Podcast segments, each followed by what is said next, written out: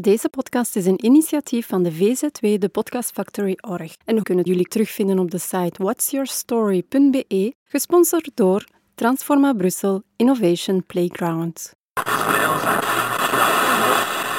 You're listening to the Podcast Factory. Welkom voor een nieuwe aflevering van Midori Kast. Midori betekent groen in het Japans en kast voor broadcast. De podcast voor ecologische transitie, milieu en uiteraard alle positieve initiatieven van jullie. Vandaag zijn we hier voor een speciale rubriek van Kaya. Ik heb hier Ivo van Puivelde bij me. Aangenaam. Aangenaam. Hallo, Carolien. Kan je je eerst voorstellen? Mijn naam is Ivo van Puivelde. Ik ben aangesloten bij Stop Ecocide Belgium. Ik ben jurist van opleiding en studeer nu een jaar bij in eh, de antropologie.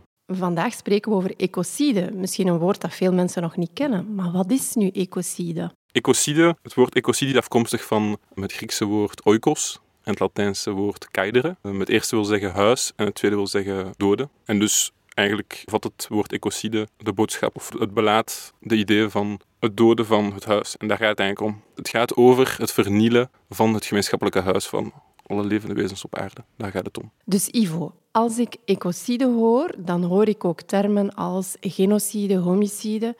Is daar dan eenzelfde intentie achter? Nee, dat is goed dat je die vraag stelt. Er is een verschil met de realiteit die wordt geviseerd met de termen genocide, homicide of femicide. Aangezien bij ecocide gaat het over eenvoudigweg de beschadiging en de vernietiging van ecosysteem als dusdanig, los van de vraag of dat de bedoeling was en of dit intentioneel was of niet. Heb je misschien voor onze luisteraars ook een voorbeeld om het duidelijker te maken? Ja, er kunnen er veel gegeven worden. Bijvoorbeeld denk aan grootschalige ontbossingen, ehm, of dat dat nu is om voor de aanleg van mijnbouw, voor het laten begrazen van vee, voor plantages zoals sojaplantages of andere plantages. Het kan ook gaan om waterverontreiniging, bijvoorbeeld verontreiniging van rivieren, van oceanen, bijvoorbeeld door het lozen van afvalwater of het lozen van afval. Ook grootschalig en intensief herbicide- en pesticidegebruik. Als dat bepaalde drempels aanneemt en een bepaalde graad van ernst aanneemt, dan kan dat ook een geval van ecocide zijn.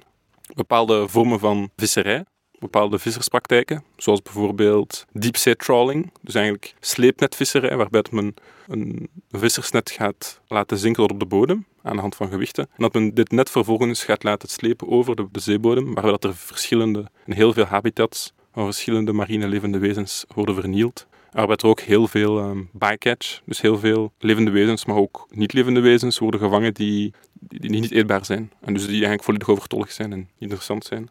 Ook diepzeemijnbouw, dat, is, dat heeft enorme repercussies op verschillende ecosystemen in de zeebodem en het zeeleven. Ook dat is een, voorbeeld van ecocide. Met Kaya en Stop Ecocide proberen jullie samen ook een wijziging in de wetgeving door te voeren. Waarom en wat willen jullie precies veranderen? Waarom? Het is belangrijk dat ecocide wordt opgenomen in het strafrecht, omdat alleen maar op die manier de destructie van ecosystemen krachtdadig kan worden stopgezet. Enerzijds is het zo dat via de erkenning van ecocide uh, men een eerste stap kan zetten om het biodiversiteitsverlies dat we vandaag leiden uh, als levende wereld, om dat tegen te gaan en dus om de erosie van het leven te bestrijden, namelijk door een algemeen strafrechtelijk verbod in te voeren op grootschalige vernietiging van soortenhabitats. En anderzijds, in tweede instantie, is het zo dat door ecocide te erkennen als misdaad, men eigenlijk ook indirect onrechtstreeks de klimaatcrisis aanpakt, in zekere zin, dus de klimaatontregeling. In die zin dat ecosystemen die biodiverser zijn, dat wil zeggen waarvan er een grotere diversiteit aan levende wezens het systeem vormgeven, die zijn resistenter, die zijn weerbaarder tegen schommelingen, tegen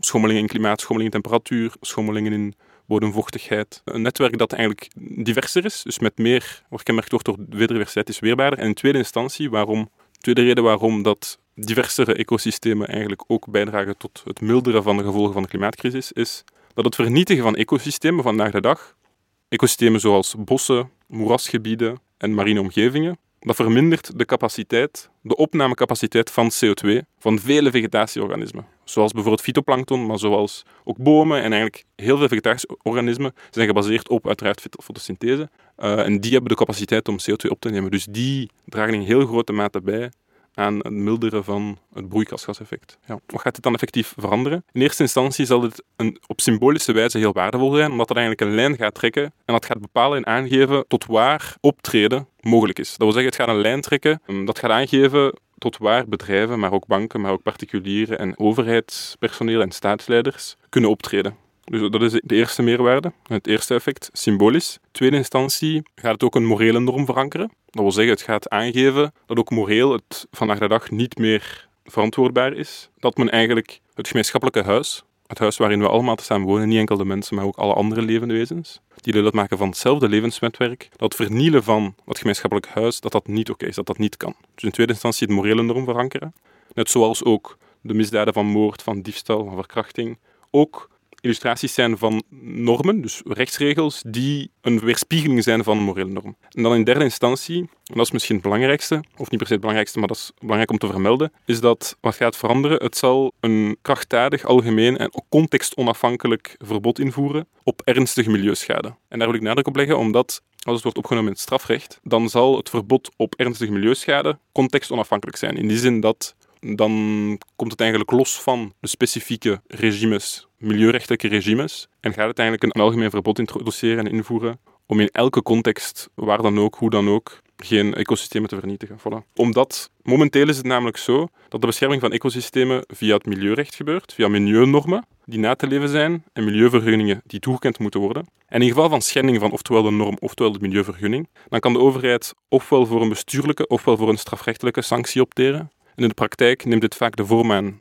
de meeste gevallen, van een bestuurlijke sanctie. En dan is dit zelf op haar beurt een geldboete. En dus dit, is, dit werkt helemaal niet dissuasief, maar dit is eenvoudigweg een monetaire sanctie die vaak door bedrijven perfect kan gedragen worden. Voilà. Wat gebeurt er nu in België en Europa en in heel de wereld op legaal vlak? In België er ligt er momenteel een voorstel op tafel voor de hervorming, dus eigenlijk het voorstel tot hervorming van het strafwetboek. Het voorstel zoals vandaag op tafel ligt bevat ecocide en stelt voor om ecocide eigenlijk op te nemen in het strafwetboek, hetgeen nieuw is, dus dat is goed nieuws. Maar het nadeel is dat, en dat is toch wel belangrijk om te benadrukken, is dat de definitie, de manier waarop ecocide wordt gedefinieerd in dat wetsvoorstel, of dat wetsontwerp eerder. Ik heb ook gehoord dat er veel discussie is over de definitie van ecocide. Ja, klopt. Dat is misschien wel de kern van de zaak. Het probleem is dus dat de definitie zoals die is opgenomen in het voorstel voor hervorming van strafwetboek heel restrictief en nauw is, die in de praktijk eigenlijk vervolgingen heel moeilijk, quasi onmogelijk zal maken. Waarom? Omdat het vereist is, omdat de definitie vereist dat intentie kan bewezen worden en kan aangegeven worden. Dat wil zeggen intentie om effectief de ecosystemen in zichzelf, dus in C, te beschadigen. Terwijl dat zelden,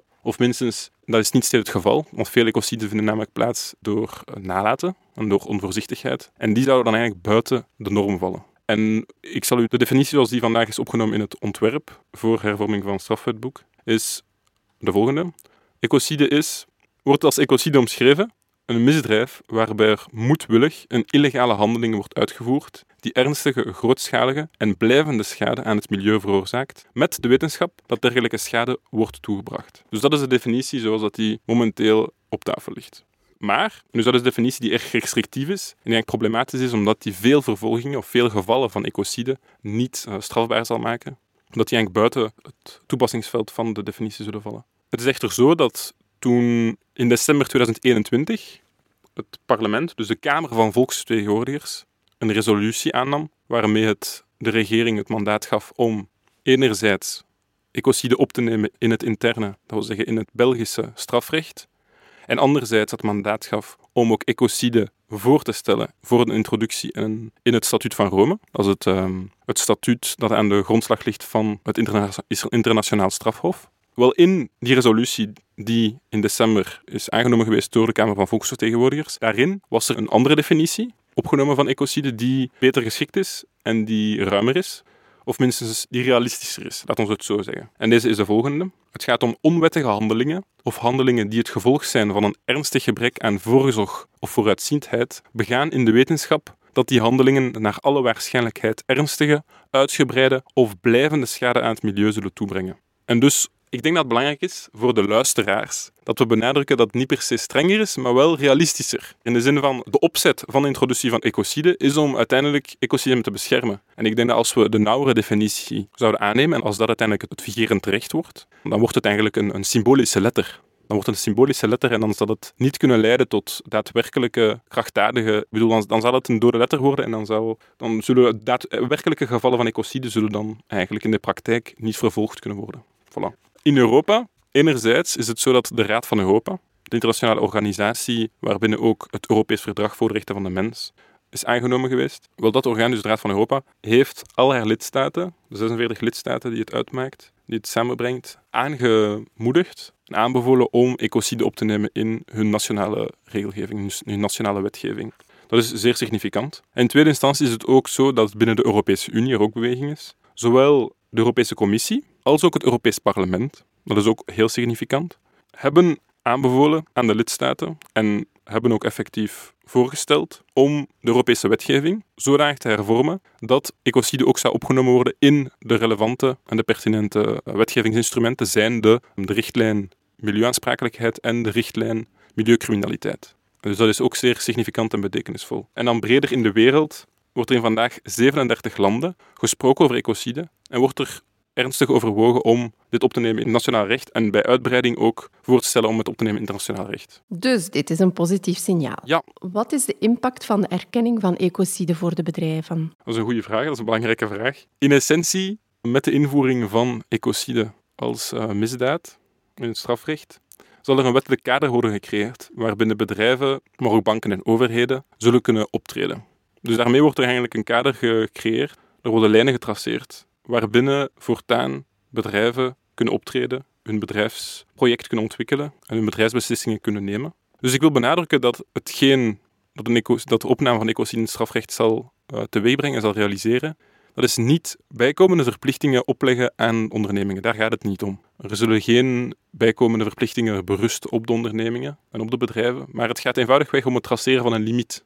Het gaat eenvoudigweg om het aangeven tot waar het mogelijk is en tot waar onze planeet, het, leven, het levensnetwerk, het levende, economische activiteiten kan dragen. Daar draait het eigenlijk om. Dus het gaat niet om bijkomende verplichtingen. Het is eenvoudigweg het limiteren van mogelijk bedrijfsoptreden. Ook belangrijk, denk ik, om te verduidelijken, is dat met de invoering van misdaad van ecocide wordt het alleen maar mogelijk om beslissingsnemers te vervolgen. Dat wil zeggen de mensen die aan het hoofd van het bedrijf de beslissingen nemen, de knopen doorhakken en bepalen wat bedrijfsbeleid is en het bedrijfsbeleid uitstippelen.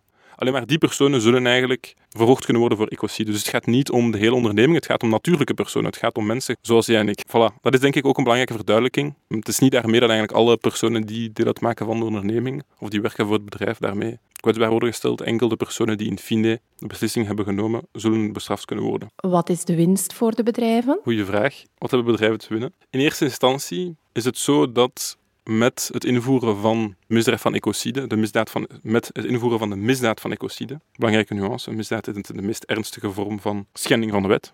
Men heeft namelijk drie. Men heeft wanbedrijf, misdrijf en misdaad. En misdaad is het ernstige, het meest ernstige.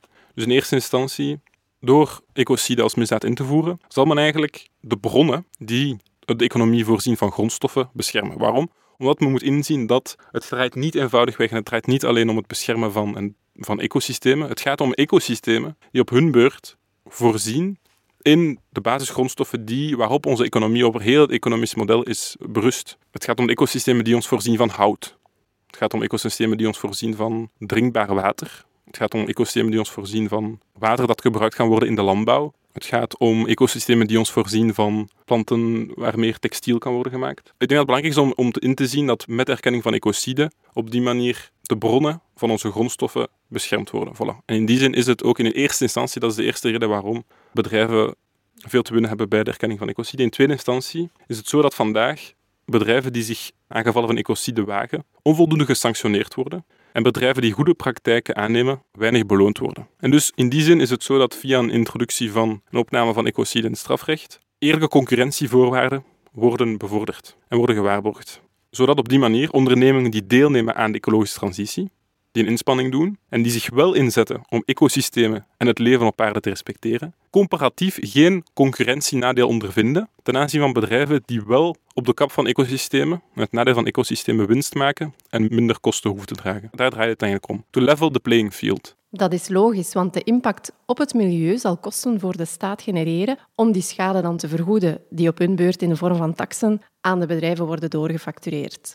Ja, klopt. De cirkel is... Uh... De cirkel is rond. Vervolgens is het ook zo dat voor investeerders van bedrijven is de invoering van ecocide ook voordelig en interessant. Waarom? Omdat het biedt de waarborg aan investeerders dat ze investeren in een economisch project dat past binnen een duurzaam economisch model en dat het leven op aarde niet in gevaar brengt. En finaal, eh, om het even samen te vatten, is het dus zo dat vanuit het perspectief van bedrijven de invoering van ecocide zal toelaten om een helder kader een transparant kader te creëren waarbinnen bedrijven risico's kunnen minimiseren, goede praktijken kunnen aannemen en op die manier ook een kader hebben waarbinnen ze op duurzame wijze waarde kunnen creëren en producten kunnen aanbieden. Op welke manier kunnen we helpen aan de Stop Ecocide-campagne? In eerste instantie kunnen de mensen die naar deze podcast luisteren ons ondersteunen door onze open brief te ondertekenen gericht ten aanzien van de bedrijfswereld, waarmee dat we proberen om de politiek aan te tonen dat er binnen het bedrijfsleven een reële vraag is, een bestaande vraag is, naar de invoering van ecocide en naar de creatie van een wettelijk kader dat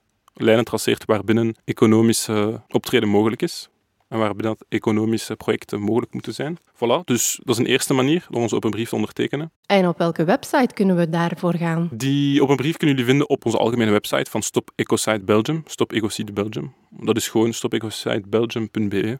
Dat kan u eenvoudigweg vinden door op Google. Een tweede manier waarop ecopreneurs Stop Ecocide kunnen ondersteunen, is door onze campagne ruchtbaarheid te geven, door erover te spreken, door het woord te verspreiden en door ook andere bedrijven en andere CEO's en andere um, bedrijfsleiders aan te spreken over het voorstel, over de boodschap die wij brengen. Om op die manier aan te geven en hun duidelijk te maken dat het eigenlijk in het gemeenschappelijke belang is van iedereen om ecocide als misdaad te erkennen. Is het ook zo, kunnen luisteraars ons ook helpen door eventueel, moesten zij het zien zitten, ambassadeur te worden van Stop Ecocide Belgium. En op die manier eigenlijk onze, de doorvoering van onze boodschap, de transmissie van onze boodschap naar andere bedrijven te vergemakkelijken. Als eigenlijk woordvoerder, als, als, als instantie of als persoon die bereid is om onze boodschap verder te... Ja, voilà. Dat is fantastisch. Ik heb zelfs nog een nieuwe opportuniteit. In de podcasttekst zal er een link naar een voicemail zijn. Daar kan de luisteraar een bericht nalaten voor jou. Om jullie te bedanken, maar ook als ze bereid zijn hun bericht te delen op sociale netwerken.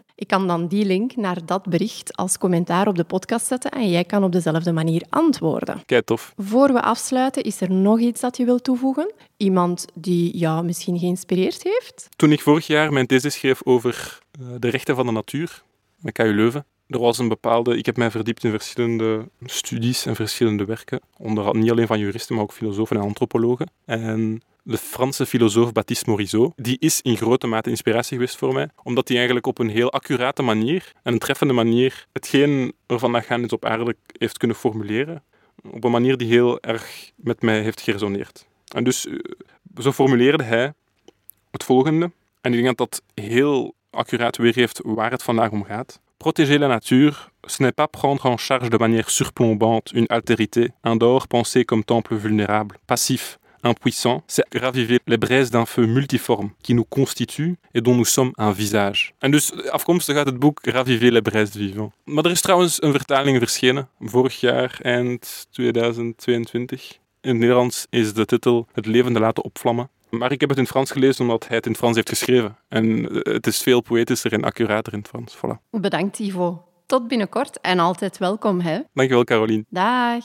Mijn tweede gasten is Anne Froidemont. Hallo, Anne. Hallo, Caroline. Ik heb een eerste vraag voor jou. Wie ben jij? Ik uh, ben uh, Anne Froidemont. Ik uh, ben 53 jaar en heb in verschillende sectoren gewerkt. En Weer Circle hebben wij opgericht een kleine drie jaar geleden. En daarvoor ja, werkte ik in de bouwsector veelal. In de bouwsector. Ja. Wat deed je voor dit project en waarom ben je veranderd? Waarom dat wij weer Circle gestart zijn, bedoel je, Caroline? Zoals ik juist zei, na een, ja, een carrière nu uh, 30 jaar en een drietal jaar geleden, of, of eigenlijk al langer, merkte ik toch wel in de bouwsector dat er heel wat materialen verloren gaan. En ook betaalbaar wonen, hergebruik van gebouwen was iets wat mij enorm boeide.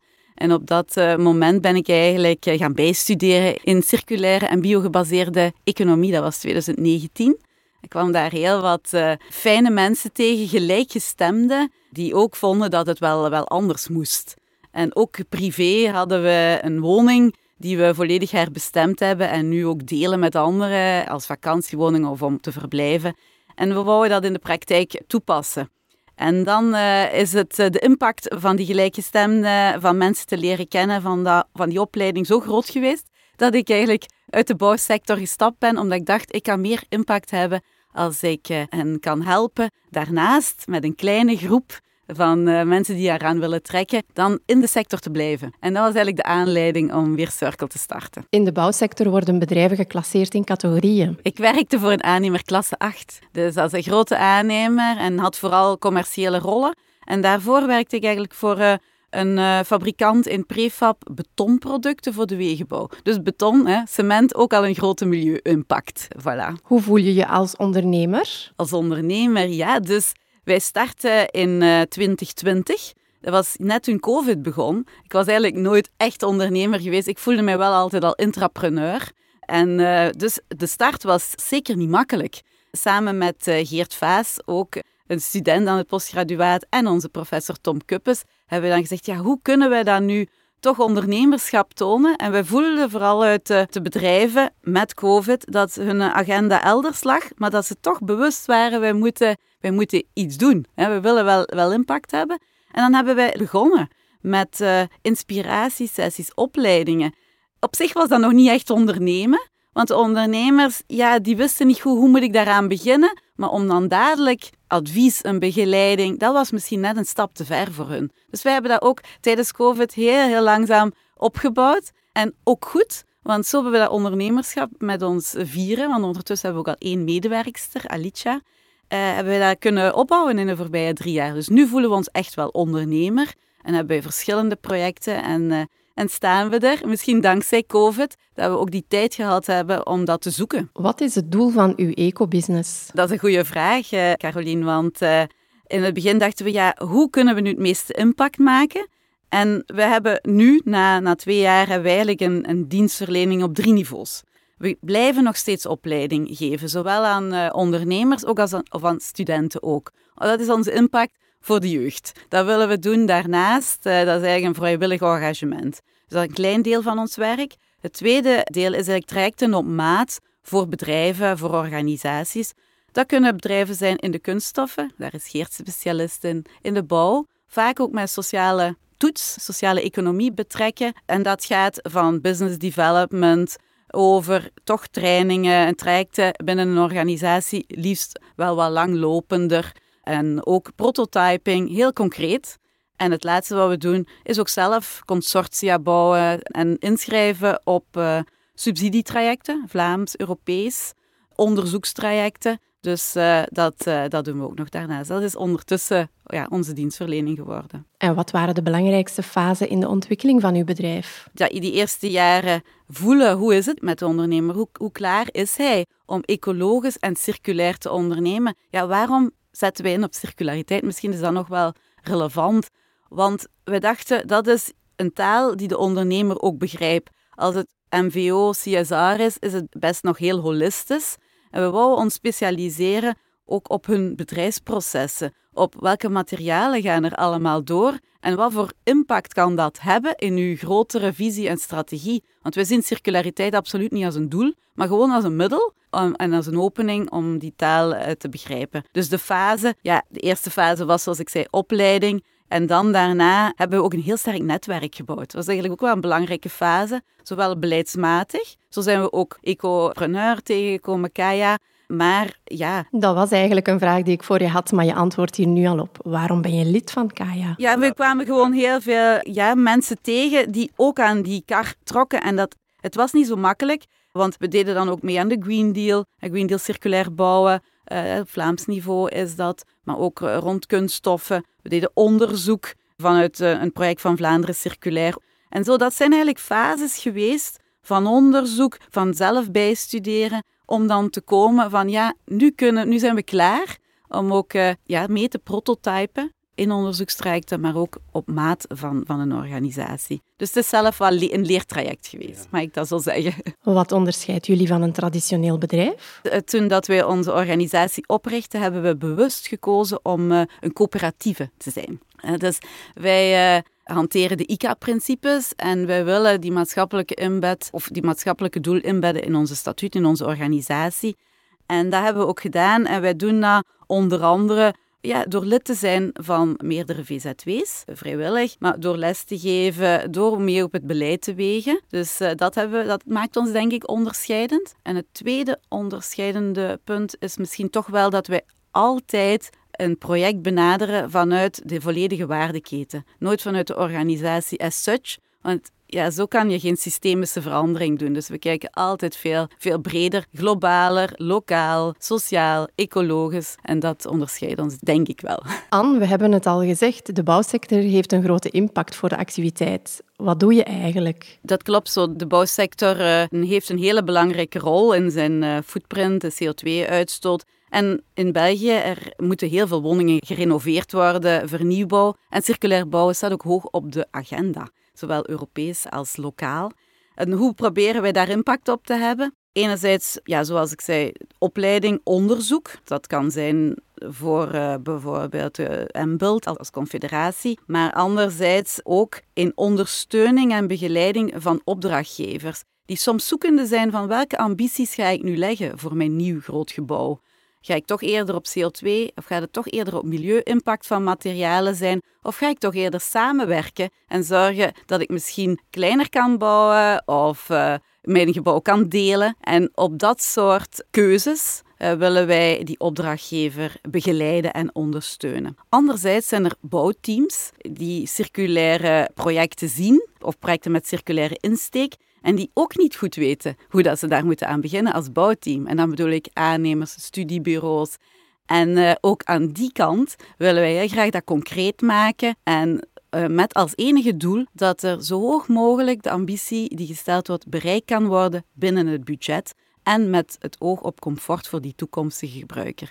En dat is echt de impact. Dan wordt het plots concreet. En dat is wat wij graag doen. Wat zou je doen als je een toverstaf had? Ja, een toverstaf. Mm Met alle krachten. Met alle krachten. Ja, het zou het niet uh, fantastisch zijn als uh, allemaal zouden geloven en ook er naar streven om in evenwicht met de natuur te leven, in plaats van er uh, tegen te vechten, wat wij hier in onze westerse wereld zo fel doen. En we zijn dan ook dat evenwicht wat kwijt. En als we dan ook echt denken van dat is de enige manier om een heel fijn, welvarend leven te hebben. Dus dat zou ik wel uh, willen toveren, ja. Je ziet toch uh, dat jongeren andere accenten leggen, maar dat ze ook de minder goede kanten van onze generatie mee overnemen. En ik zou wel dat met de toverstaf willen aanreiken dat ze dat niet doen. En uh, ja, dat ze voor het juiste kiezen. Waarom ecopreneur? Ja, ja. Dus Ecopreneur was al eerder op mijn pad gekomen en had daar ook al eens naar een activiteit uitgenodigd geweest, gewoon als geïnteresseerde. En ben ik ook naartoe gegaan, fijne contacten. Onder andere met Thibaut, uh, Leen Ochelen ben ik eens ooit op een event tegengekomen. En die heeft mij verteld over uh, Ecopreneur toen. En uiteindelijk waren wij toen nog niet opgestart als Weer Circle.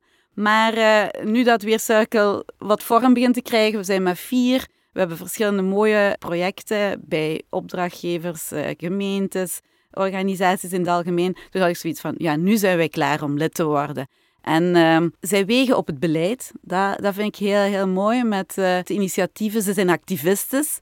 Ze verenigen andere eco-ondernemers. En voor mijn persoonlijk project, hè, dus het, het huis in, in Wallonië, daar hebben we ook al aankopen kunnen doen, dankzij andere leden, of bij andere leden moet ik zeggen, van Ecopreneur en van Kaya.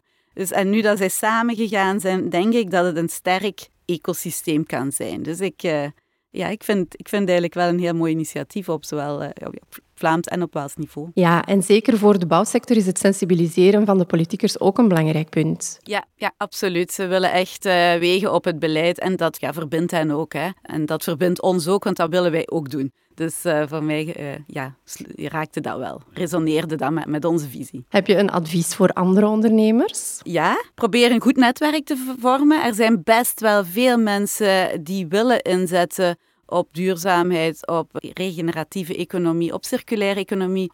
En ja, vind elkaar, help elkaar en uh, word lid van Kaya. Hè. Zij helpen ook, uh, zonder dat daar echt een grote naam aan gekoppeld is. Het is gewoon ja, ondernemers onder elkaar. En ja, ik zou dat zeker willen aanraden. Samen zijn we sterker. Samen zijn we sterker. En het kan anders. Waar kunnen we jullie terugvinden? Dus dat is uh, www.weercircle.be. Super, Anne. Bedankt. Dank je wel. Tot binnenkort. Tot binnenkort, hè. Dank je wel. You're listening to the Podcast Factory. Deze podcast is een initiatief van de VZW, de Podcast Factory Org. En we kunnen jullie terugvinden op de site whatsyourstory.be, gesponsord door Transforma Brussel Innovation Playground.